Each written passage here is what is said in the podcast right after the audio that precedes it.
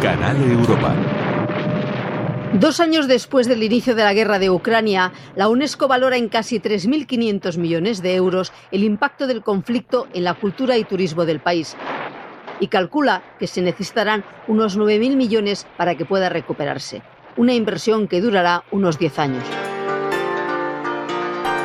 Las autoridades ucranianas estiman que se han dañado casi 5.000 bienes culturales, tanto edificios como muebles, colecciones o talleres dedicados a las industrias culturales y creativas. La región de Kharkov acumula el 25% de los daños, seguida de Donetsk y Odessa. A eso hay que añadir la pérdida de ingresos de unos 20.000 millones de dólares, más de la mitad han dejado de percibirse en Kiev.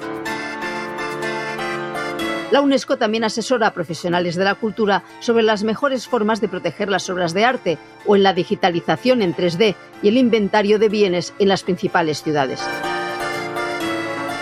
Se han empezado varios proyectos de reparación en museos de Odessa y Kiev. Se instalará próximamente un techo provisional en la Catedral de la Transfiguración y se ha formado a más de 1.600 profesionales de la cultura para garantizar la continuidad de actividades culturales en el país. El Museo del Hermitage, uno de los más importantes del mundo, alberga 3 millones de obras de arte, incluidas esculturas y otros objetos. Pero a lo largo de su historia ha sido el hogar de centenares de gatos que viven en los sótanos de la Pinacoteca desde mediados del siglo XVIII. Catalina la Grande les otorgó el título de guardianes de las galerías de arte. Actualmente viven en el subsuelo del edificio y campan a sus anchas a lo largo de 24 kilómetros de túneles por los cinco edificios que conforman este complejo. Son tan queridos que hasta tienen el Día del Gato del Hermitage, una web y ahora también una película animada que se puede ver estos días en las salas de cine. Estoy en el Hermitage. Mi familia es una gran consumidora de arte. Los guardianes del Hermitage Somos los guardas del Hermitage. No dañamos las obras, nosotros las protegemos. está pensada para los más pequeños y rebusca en historias y leyendas del famoso museo, como la presencia de fantasmas que recorren sus salas de noche, ¡Hay un fantasma en el museo! figuras de cera que pasean libremente o personajes que escapan de los cuadros. Todo eso sirve para recrear una comedia basada en un escuadrón de gatos de élite que protegen las famosas obras maestras de roedores y alimañas. Este cuadro, me quedaré sin hogar. No es una gran película, pero sí nos sirve para recordar esta historia de este impresionante museo de San Petersburgo, ubicado en las antiguas dependencias del Palacio de Invierno, a orillas del río Neva. Formado por varios edificios, fue la residencia de los zares.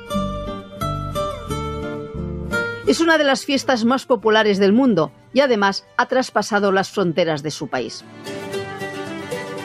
Las instituciones irlandesas en diferentes ciudades de Europa se preparan para celebrar la Semana de Irlanda, coincidiendo con San Patricio el 17 de marzo. En varios lugares de España se organizarán actividades relacionadas con la música, el cine, la danza y la literatura irlandesa. Y en Madrid habrá un gran desfile donde el verde será el color predominante y la música y el folclore celta inundarán la ciudad. Debido a las grandes migraciones de los últimos siglos, millones de personas en todo el mundo tienen raíces irlandesas.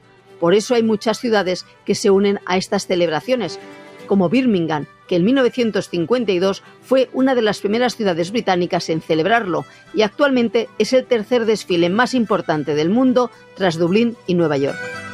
En Copenhague, los irlandeses se adueñan del Radhusplatsen, con sus caras pintadas, disfraces y mucha bebida.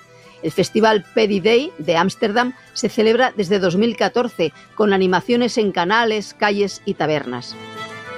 También se une a las celebraciones en el mundo la ciudad de Milán o Praga, donde cada año es una fiesta más popular.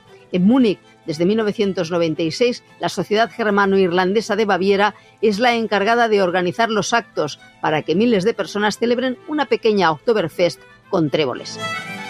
También hay actos en Berlín, París, en el norte de Londres, Oslo o Vilna, donde colorean el río de verde, especialmente en la República Bohemia de Usupis. Otra de las ciudades que ha hecho suya esta celebración es Bruselas. Se calcula que en Bélgica viven unos 10.000 irlandeses.